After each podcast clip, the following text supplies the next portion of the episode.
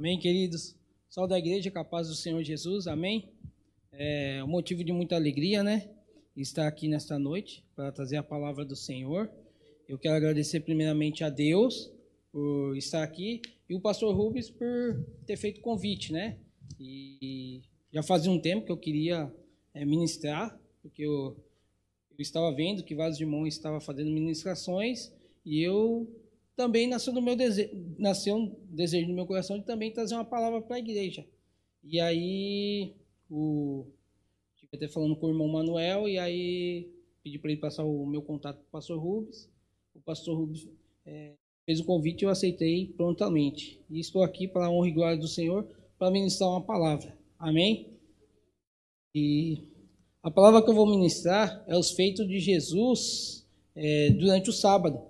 Porque Jesus, é, ele operou muitos milagres no sábado, e Jesus também sempre estava na sinagoga no sábado. E Jesus também estava sempre na sinagoga no sábado. E eu quero ler aqui algumas passagens, né, que relata, né, os feitos de Jesus no sábado. E eu quero começar aqui em Mateus, em Marcos, né, em Marcos 1, do 21, que é a cura do endemoniado de Cafarnaum. E entrando em Cafarnaum, e logo sábado, indo ele à sinagoga, ali ensinava. E maravilharam-se da sua doutrina, porque os ensinava como, como tendo autoridade, e não como os escriba. Estava na sinagoga deles um homem com um espírito imundo, o qual exclamava dizendo: Ah, que temos contigo Jesus Nazareno, viste destruir-nos. Bem sei que és o santo de Deus. E repreendeu Jesus dizendo: Cala-te e saia dele.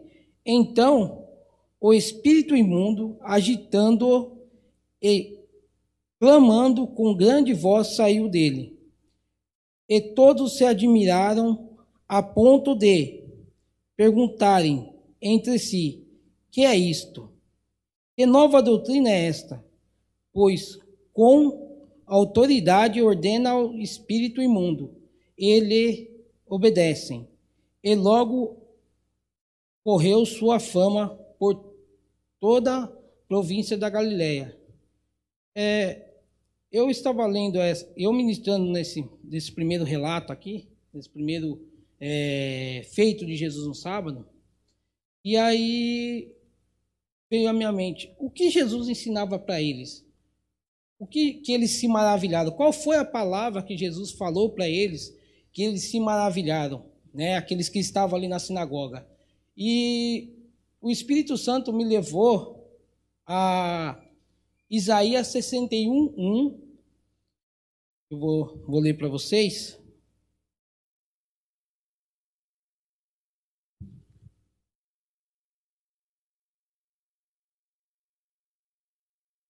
Diz assim: O Espírito do Senhor Jeová está sobre mim, porque o Senhor me ungiu para pregar boas novas aos mansos, enviou-me a restaurar os contritos de coração e a proclamar liberdade aos cativos, e a abertura de prisões aos presos, a pregoar o ano aceitável do Senhor, e o dia da vingança do Senhor, Deus consolador, todos os tristes. E aí, irmão, é, Deus me levou, a primeiro momento, a essa passagem de Isaías 61, que o Espírito do Senhor Jeová está sobre mim, e ele está sobre mim e sobre a igreja. Esse Espírito está sobre nós. E com esse Espírito é, que nos leva a, faz, a pregar as boas novas. É esse Espírito que nos faz nós fazer a obra do Senhor, o ide do Senhor que Ele quer muito. Através desse Espírito que está em nossas vidas, nós temos que fazer o ide do Senhor e pregar as boas novas, pregar a palavra do Senhor. Isso nós temos que fazer. E também o Senhor me levou a Mateus 11.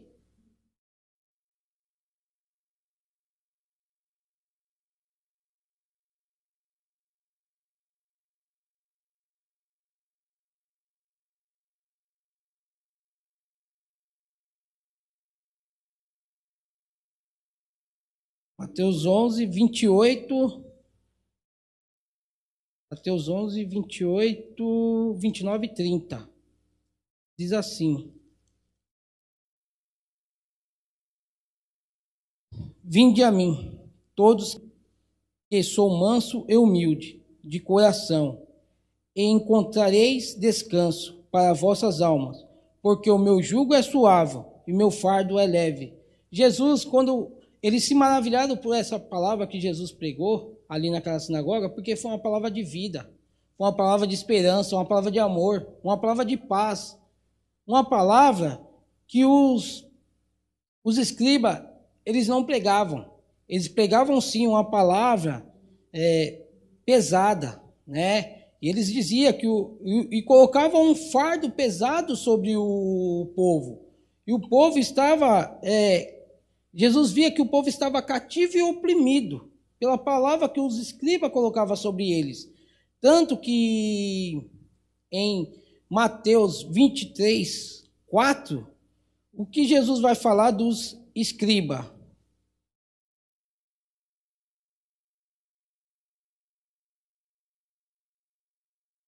Aqui, Jesus diz: Pois atam fardos pesados e difíceis de suportar, e põe sobre os ombros dos homens, eles, porém, nem com o dedo querem movê-lo, e fazendo todas as obras a fim de serem vistos pelos homens, pois trazendo largos fictérios, e alargaram as franjas das suas vestes. Então, igreja, ele, os escribas, ele colocavam peso muito grande sobre o, sobre o povo. E aí vem Jesus com uma palavra completamente diferente, uma palavra de salvação, de vida eterna, uma palavra que trazia esperança para aquele povo. E, e eles se maravilharam, porque eles nunca ouviram uma palavra daquela. A palavra, o, o coração do, do povo era muito duro, devido à palavra que os, os fariseus pregavam a eles, porque os fariseus e os escribas, eles é, tinham conhecimento da lei e eles interpretavam a lei. E era uma palavra muito dura e o povo estava cansado daquela palavra. E aí, é, creio eu, Deus vendo tudo o que estava acontecendo, envia Jesus para trazer essa palavra de salvação, de vida eterna, a palavra de mudança, né? E, e a palavra de Jesus, ela foi tão poderosa que ali estava um homem né, ouvindo, e de repente um, o Espírito se apossuou dele. E se apossuando dele, veja que o, o Espírito imundo se apossuando dele, ele exclama: Que temos nós contigo, Jesus Nazareno, vieste destruirmos, bem sei que é santo de Deus. Veja que eles indagam Jesus, quer dizer, eles não queriam que Jesus aparecesse daquela sinagoga. Eles queriam ficar com aquela vida que estava presa com ele. Eles queriam acabar com aquela vida. E aí eles indagam Jesus e veja que Jesus já manda calar. Jesus não, não faz como alguns pregadores fazem aí, entrevista com o demônio. O que você quer fazer com a vida dele? Qual o nome dele? Jesus não faz isso. Jesus já cala-te. Jesus já fala: cala-te e sai dele. Veja que a autoridade de Jesus. E eu acredito, irmão, que os fariseus e os escribas não conseguiriam expulsar o demônio daquele, daquele homem. Porque a, a, palavra aqui, quando a gente lê, eu não vejo passagem que escriba e fariseus expulsou o demônio. Não vejo. Eu vejo sim que Jesus expulsou os demônios.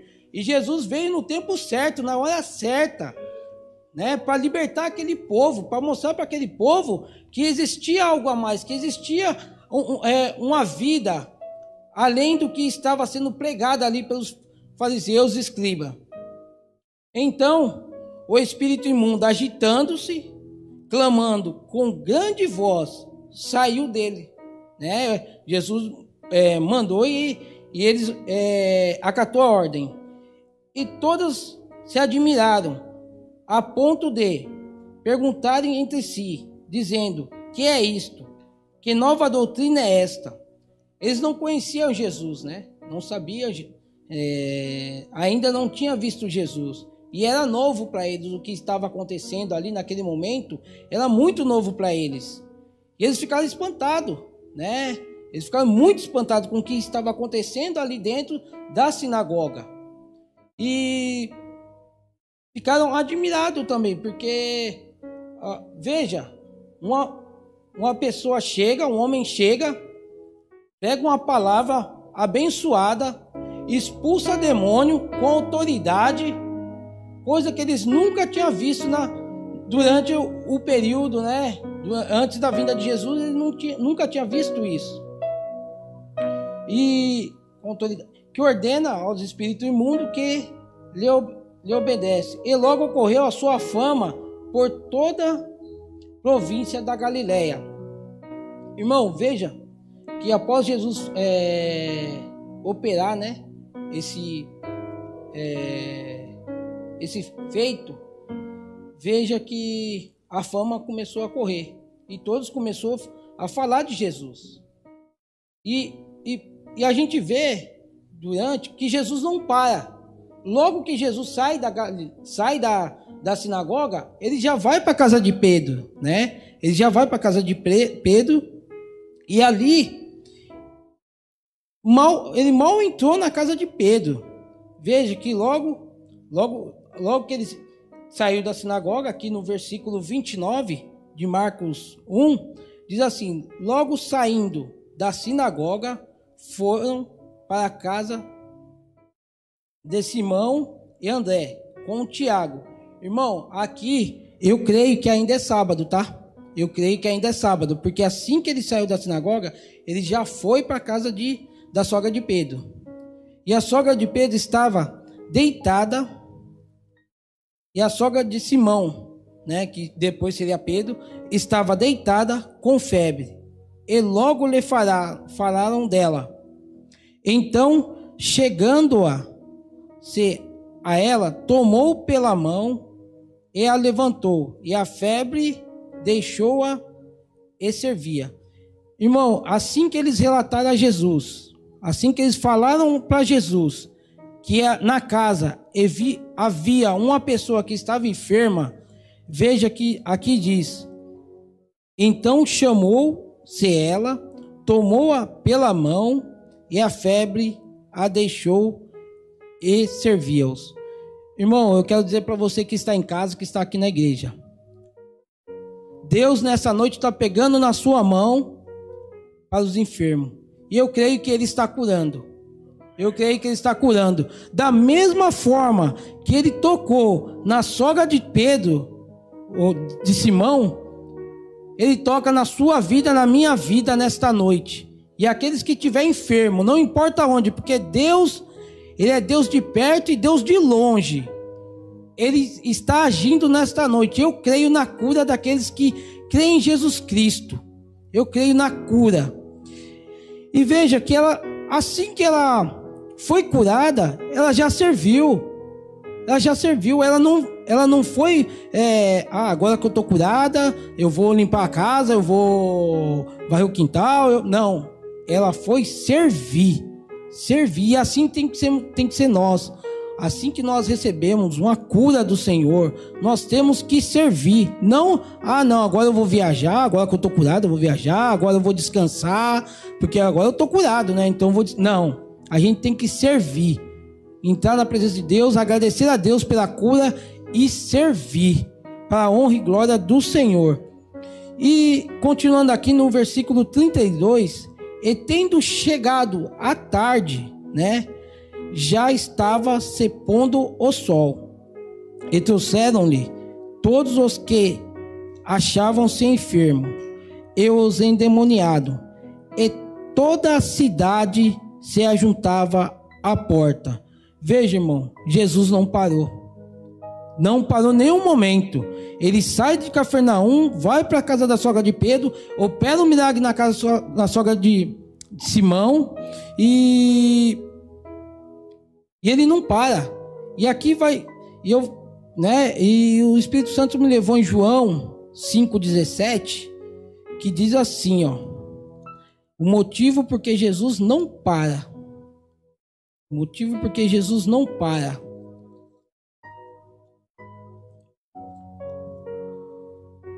Em João 5,17, olha o motivo que Jesus não para.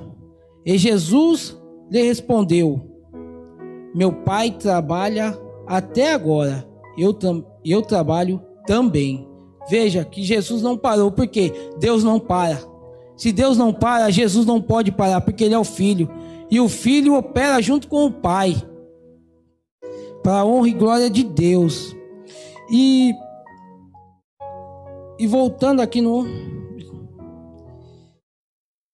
E, e toda a cidade, no versículo 33, e toda a cidade se ajuntou à porta. Irmão, essa porta, eu creio que é Jesus Cristo. Não é a porta da casa.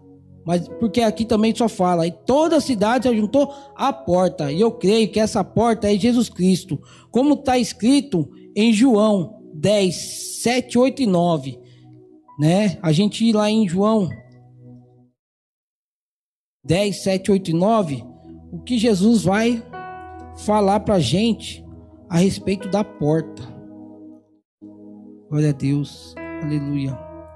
Tomou, pois, Jesus e dizendo-lhe: Em verdade vos digo que eu sou a porta das ovelhas. Todos quantos vieram antes de mim são ladrão e salteadores, mas as ovelhas não ouviram. Eu sou a porta. Se alguém entrar por mim, salvar-se-á, entrará e, sa e sairá e achará pastagem. Olha que palavra maravilhosa, Senhor. Olha que palavra maravilhosa. Irmão, isso é promessa. Isso é promessa para nossas vidas, irmão. Se nós irmos até a porta, veja o que o Senhor fala aqui para gente. Eu sou a porta. Se alguém entrar por mim, salvar-se-á, entrará e sairá e achará pastagem. Irmão, nesta noite, aqueles que estão nos assistindo, que ainda não conhece a Cristo, busque a Ele, entregue sua vida para Ele, porque você vai achar pastagem. Com certeza Deus vai é, guiar você para a pastagem, para o caminho do Senhor Jesus. Amém? E veja que ali Jesus continuou fazendo seus feitos e curando muitos que se achavam enfermos de diversas enfermidades expulsou muitos demônios, porém não deixava falar. Veja novamente, Jesus não deixava falar, não deixava falar, não entrevistava a gente. E depois não não deixava falar os demônios, porque o conheciam. Irmão, veja que os demônios conheciam, e todos que estavam ali viam que os demônios o conheciam, sabia quem era Jesus, né? Sabia quem era Jesus. E levantando-se de manhã muito cedo, estando ainda escuro, saiu e foi para um lugar deserto e ali orava. Eu creio, irmão, que quando Jesus foi orar, eu creio que ele apresentava para Deus a aflição do povo, ele apresentava para Deus o quanto ele já é, estava realizando ali naquela cidade, né? Mas que a obra continuava, que ele não poderia parar, né? E, e acredito, né, que o Senhor falava para ele: a seara é grande. Poucos são os ceifeiros, mas a seara é grande. E eu vou enviar os ceifeiros, né? Tanto que a gente vê que os ceifeiros foi Jesus e mais doze. Depois que Jesus partiu, veio outro ceifeiro, que foi Paulo, aí foi outros discípulos, foi é, agregando, né? Ou continuando aí, ajudando a ministrar a palavra, a pregar o reino, o evangelho, que era novo para aquela época, né? Então, eu creio nisso, que Jesus, quando for orar, é, ele conversou com o Pai, falando das realizações, né? Que estava sendo feito, tudo passando um relatório para Deus de tudo que estava sendo feito. Até porque Jesus e Deus é um, é um só, né? E seguiram-no Simão e os que com ele estavam. E achando-lhe disseram: Todos te buscam. Então, é, Simão seguiu a Jesus e veja que Jesus, é, eu acredito que estaria, estava orando ainda, ele deve ter interrompido ali a oração para falar: Todos, todos te buscam. Mas veja que Jesus diz a ele: E ele lhe disse: Vamos a aldeias vizinhas, para que eu ali também pregue, porque para isso vim. E pregava na sinagoga deles todos, toda a Galiléia e expulsava os demônios. Então, irmão, veja a consciência de Jesus. Vamos para aldeias vizinhas, quer dizer, não parava, né? E assim, não é de carro. Não é, não é de carro, não é de, de avião, jatinho, helicóptero, não. É de a pé ou de barco. Que a Bíblia falou, Jesus estava de a pé ou estava de barco. E a cidade não era uma cidade do lado da outra, né? Tinha que andar milhas e milhas, né? E Jesus é, não se preocupava. O importante era o quê? Fazer a obra do Pai. Fazer o que o Pai designou a ele pregar o evangelho, anunciar as boas novas para aquele povo que necessitava das boas novas, né? Necessitava de, um, de uma mudança, né? E continuando, tá? No, no sábado, é, acontece no dia de sábado que aqui diz em Mateus 2, versículo 20, 23, aconteceu que passando ele num sábado, pela seara, os seus discípulos, caminhando, começaram a colher espiga. E os fariseus lhe disseram: Vê, vês, por que fazem do sábado o que não é lícito? Mas ele disse-lhe: Nunca leste o que fez Davi quando estava em necessidade e teve fome? E ele e os seus que com ele estavam? Como entrou na casa de Deus, no templo de Abiatar, sumo sacerdote, comeu os pães da proposição, dos quais não era lícito comer, senão o sacerdote, dando também aos que com ele estavam.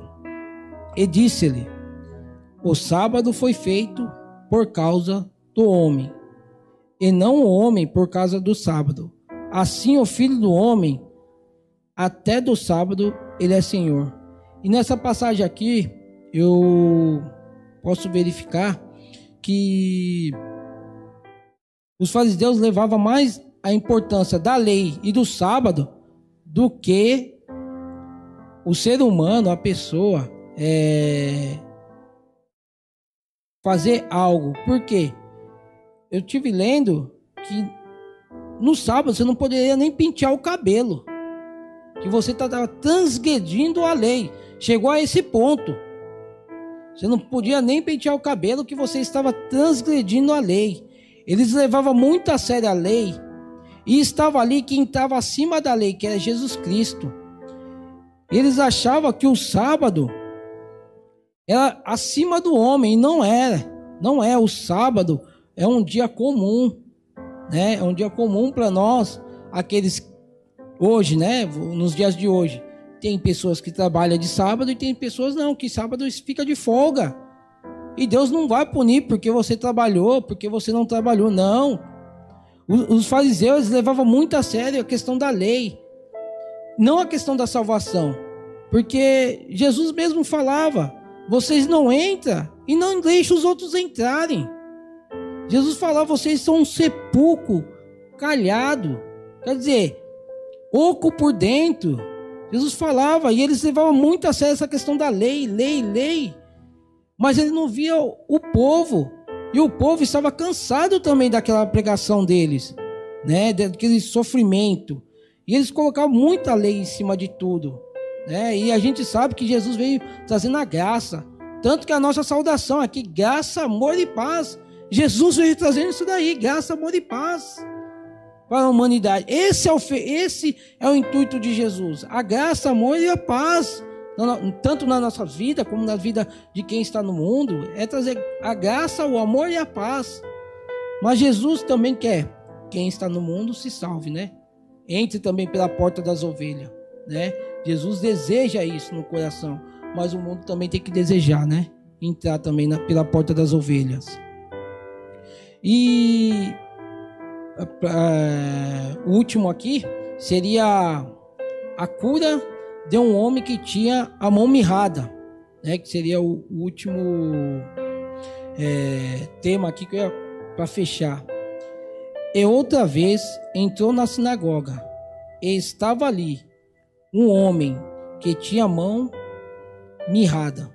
E estava, estava observando se curaria no sábado para o acusarem. Veja, eles foram ali não para ouvir Jesus, não para ouvir pregação, não para ouvir um, um, algum feito de Jesus. Eles foram ali para querer orquestrar algo para matar Jesus né? Então eles queriam, eles foi ali para observar o que Jesus, qual sinal Jesus vai fazer ali. Vamos ver, será que ele vai, vai pregar? Será que ele vai é, curar? O que ele vai fazer ali? Será que ele vai falar que ele é o filho de Deus? O que ele vai fazer ali? E eles foram ali para ver os sinais, não para ouvir Jesus. E aí Jesus, né, sendo todo poderoso, estavam é, e disse ao homem que tinha a mão mirrada levanta-te e vem para o meio. Jesus já sabia que eles estavam ali é, para observar o que Jesus ia fazer. E Jesus chama aquele homem para o meio e perguntando-lhe: É lícito no sábado fazer o bem ou fazer o mal? Salvar a vida ou matar? E eles calaram. Veja que eles não tinham resposta. Eles não tinham resposta, porque a sabedoria de Jesus era muito grande, eles não tinham resposta. E olhando para eles em redor, com indignação, coendo-se de natureza do seu coração, disse ao homem: Estenda a mão. E ele a estendeu, e foi restituída a mão sã com a outra mão.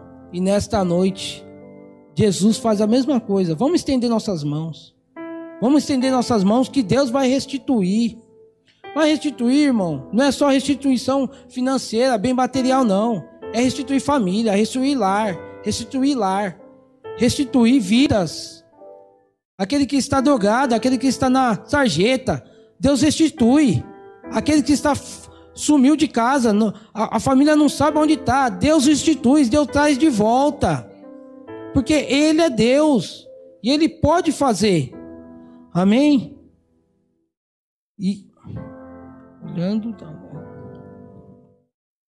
e tendo saído os fariseus, tomaram logo conselho com os herodianos contra ele, procurando ver como o mataria Veja que Herodiano, é que naquele tempo a Galiléia, a Judéia era reinada, o Herodes reinava ali naquela região, né? E por isso que os fariseus se ajuntou com os herodianos. Porque é, eles queriam achar algo, eles tinham que matar Jesus, eles queriam matar Jesus. E eles tinham que arrumar alguma forma de matar Jesus. Então, eles, lógico, ele se reuniu com os herodianos, porque Herodes era o que comanda, comandava ali a Galiléia, a Judéia, e Cafarnaum fazia parte. Então, eles queriam, precisava de pessoas ligadas ao rei, para, nos, para os ajudar nessa empreitada para matar Jesus. E retirou-se Jesus com seus discípulos para o mar e seguia uma grande multidão e a Galile... da Galiléia a da Galiléia e da Judéia e de Jerusalém e da Idumeia e da além do Jordão e de perto de Tiro e Sidom uma grande multidão que ouvindo quão grandes coisas vinham ter com ele veja que aqui aqui é, Jesus já começa a ficar conhecido, famoso, né? Como, como diz hoje, Jesus começa a ficar famoso, conhecido. E aí uma grande multidão vai atrás dele. Por quê? Porque ele fazia grandes coisas, mas também ele pregava com poder e autoridade. E a palavra dele era uma palavra muito abençoada. Aquele povo estava sendo muito abençoado pela pregação de Jesus, né? Então eles começaram a seguir porque calma aí, eu vou seguir esse homem, ele faz algo diferente. Ele traz algo diferente para a gente. Ele tem algo, de, ele tem algo para oferecer para nós. Nós temos que seguir esse homem. Por isso eles seguiam a Jesus. E assim tem que ser nós também. Seguir a Jesus, porque Jesus, ele traz algo diferente para nós. Ele mudou as nossas vidas. E por esse motivo nós temos que continuar buscando ele, andando com ele. Né? Muitas vezes a gente passa por luta, por dificuldade. Lógico. Quem não tem luta, dificuldade. Mas Jesus opera, né? Às vezes devido aos problemas do dia a dia, muitas vezes a gente até esquece que Jesus está conosco, né? E nós não podemos. E esse povo percebeu que tinha algo diferente, que tinha que andar atrás, de Jesus, que tinha que andar com ele. Tanto que era uma multidão, não era um nem dois, era multidão que andava seguindo Jesus. E ele disse aos seus discípulos que ele tivessem sempre pronto um barquinho junto dele, por causa da multidão, para que não o comprimisse, porque tinha curado muitos de tal maneira todos quantos tinham algum mal se arrojavam sobre ele para lhe tocarem.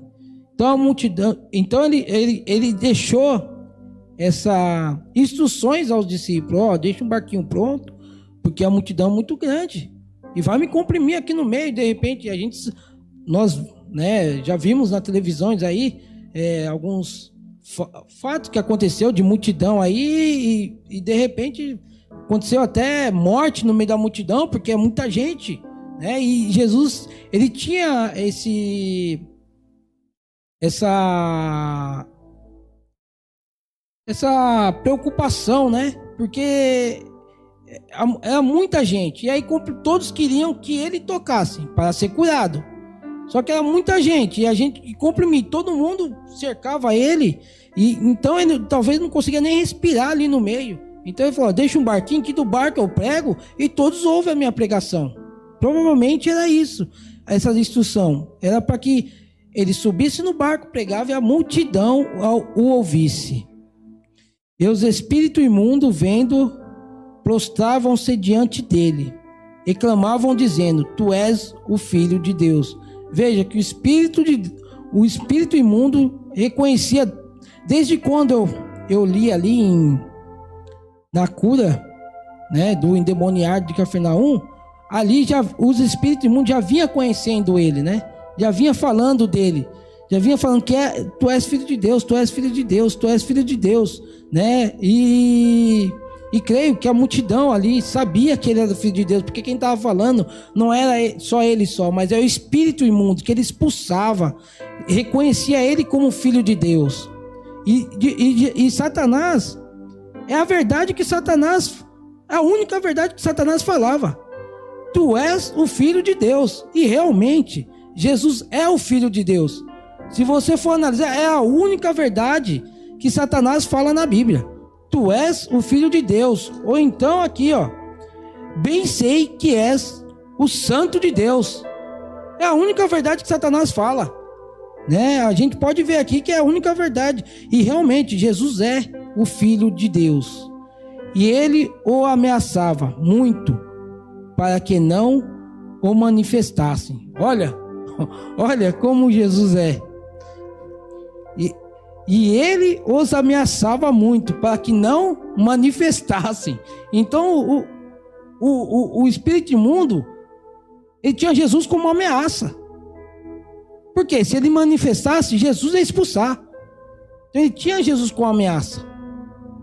E ali a gente sabe que teve um, né, a mão de Satanás pra, na crucificação de Jesus, né? Porque o ódio, a ira dos fariseus né?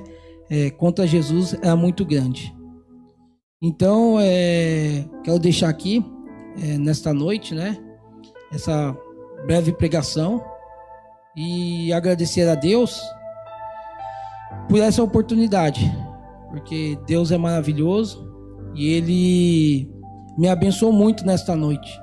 E espero que vocês em casa, desejo, né, que vocês em casa também sejam muito abençoados para a honra e glória do Senhor.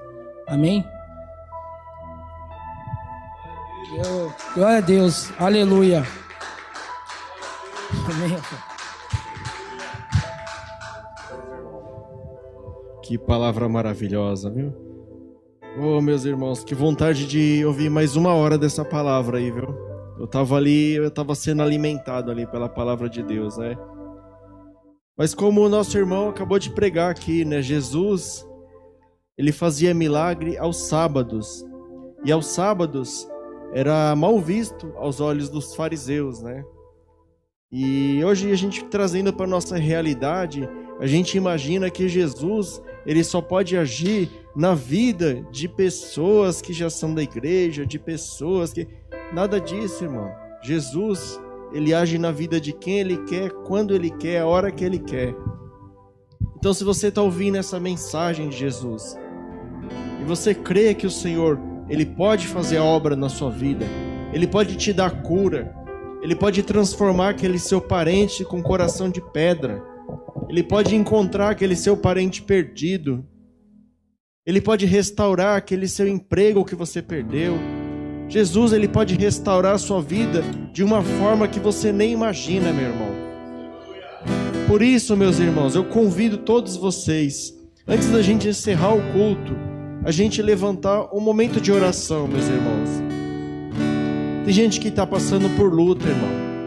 Muita gente que está em casa que a gente nem sabe, mas está passando por dificuldade, não somente dificuldade financeira, às vezes é dificuldade familiar, às vezes a pessoa está deprimida, às vezes a pessoa está com medo, às vezes a pessoa, irmão, ela está com um sentimento de culpa, de que Deus não pode perdoá-la.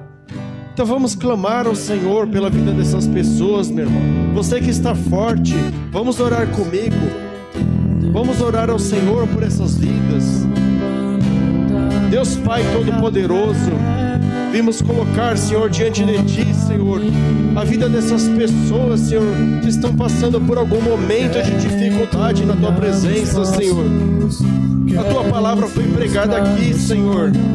A Tua palavra foi pregada. Jesus, Ele curava, Ele fazia milagre, Ele expulsava demônios aos sábados, Senhor. O que nós te pedimos, Senhor, que é o mesmo Deus de ontem, de hoje e de eternamente, a que o Senhor venha em nosso meio, venha através das nossas vidas, venha através da vida dos nossos irmãos, Senhor, fazer milagres, Senhor, alcançar vidas perdidas, alcançar vidas, Senhor, que estão no vício, alcançar almas que estão enfermas, meu Deus. Que Senhor, Pai, da mesma forma que o Senhor fazia, Senhor, milagres nessa época, que o Senhor possa fazer milagres na nossa vida hoje, sempre, Senhor. Derrama sobre nós, Pai, sabedoria, temor da tua palavra, saúde, o que mais o Senhor julgar necessário, Pai. Que teu Espírito Santo possa habitar em nossas almas, possa habitar em nosso espírito, em nosso corpo, em nossa vida, Senhor. Senhor, nós entregamos a Ti tudo que nós somos, tudo que nós temos, Senhor, porque nós confiamos que só o Senhor é Deus, que só o Senhor tem poder e autoridade sobre a terra, sobre o céu, sobre as águas, sobre o que está debaixo da terra, sobre as potestades, sobre os espíritos, sobre os anjos e sobre tudo, Senhor. Pai, nós clamamos a Ti, Senhor, em favor dessas vidas, meu Deus. Nós colocamos em especial, Senhor, algumas pessoas, Pai, que deram nome, Senhor, para que possamos, em oração, Senhor, pedir a tua misericórdia na vida delas, Pai. Pedimos, Senhor, a cura na vida do irmão Walter Ferreira de Souza, na vida do irmão Claudemir, da Betânia e da Cláudia, meu Deus, na vida da irmã Neuza, Senhor, e a mãe do nosso querido irmão Ulisses na vida da Rosângela Silva dos Santos, a esposa do irmão Leandro, Senhor. Na vida do irmão Paulinho, Senhor, Ferreira Mendes, que é parente do Irineu, Senhor. E tantos outros nossos irmãos, Senhor, que se encontram enfermos, que precisam da tua mão poderosa. Recupera, Senhor, a vida do irmão Wilson, Senhor. Recupera, Senhor, o pastor Marcelo, que já está em casa, meu Deus. Recupera todas essas pessoas que precisam, Senhor, da tua mão poderosa. Colocamos também diante de ti, Senhor, a vida do nosso pastor Rubens, Senhor. Que o Senhor Pai possa, Senhor, acobertá-lo, Senhor, guardá-lo, ele e a sua família, Ana Valentina, Débora, meu Deus. Guarda, Senhor, a diretoria da tua casa, Senhor. Guarda, Senhor, e abençoa a vida da pastora Ina. Abençoa, Senhor, a construção da tua igreja, Senhor. Abençoa, Senhor, a união dos membros da comunidade núclea, meu Deus. O ministério de louvor, Senhor. Todos que estão aqui, Senhor, e todos que fazem parte. Abençoa o ministério de homens da igreja, Senhor. Abençoe todos os pastores, Senhor, que estão à frente dos núcleos, meu Deus. Abençoe os obreiros, Pai, que auxiliam os pastores. Abençoe e guarda, Senhor, as nossas famílias, Senhor. Abençoa os projetos, Senhor, da tua casa. Doutores da esperança, semeadores da alegria. Abençoe os cultos, Senhor, que é na tua casa. Tarde com Cristo, o culto de oração, culto de adoração, culto da família, Senhor. E todos os cultos que tem na sua casa, Senhor. Abençoa, Pai, os intercessores, Pai. Guarda a vida deles, guarda a vida das suas famílias, pois eles têm se colocado na brecha, Senhor. Abençoe todos os diáconos, meu Deus, e as diaconisas, Senhor, que têm te servido com tanto amor, Senhor. Em nome de Jesus, papai, nós colocamos essa, essas vidas, Senhor, na tua presença, Senhor. A vida dos nossos familiares, Senhor. A vida do pastor Givanildo, Senhor. Recupera, Senhor, o pastor Givanildo, para que ele possa estar na nossa comunhão novamente, Senhor. Abençoa, Senhor, a vida da irmã Sueli, Senhor. A vida da Estela, da irmã Maria, Senhor, da irmã Yasmin, do cunhado da pastora Eunice, Senhor, da Maria Aparecida, Senhor. Em especial, Senhor, nós clamamos, Senhor, com o coração quebrantado a Ti, Senhor, em favor do Teu povo, Senhor, contra essa doença, Senhor, contra esse coronavírus, Senhor. Nós cremos que o Senhor é poderoso, Pai, para tirar essa doença do nosso meio, para usar o homem, Pai, para criar vacina, Senhor, para que tudo possa voltar à normalidade, Senhor, e possamos novamente, Senhor, congregar conforme a tua palavra, meu Deus. Nós integramos esse pedido de oração, Senhor, na tua presença, Pai, porque nós cremos que o Senhor é Deus que o Senhor é poderoso, que o Senhor é aquele que era, que é e de vir. Aleluia. Oh, meu Deus, nunca falhará. Eu sei que chegará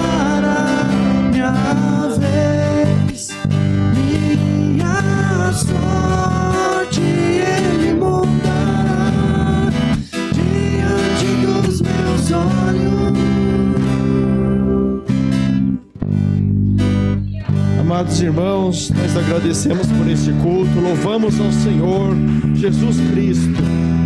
Irmãos, receba a bênção apostólica, erga assim bem alto a sua mão. Que o amor de Deus, a graça do nosso Senhor e Salvador Jesus Cristo e a doce consolação do Espírito Santo de Deus seja desde agora e para sempre com todo o povo de Deus. Receba em nome de Jesus. Amém. Louvemos ao Senhor. Glória a Deus.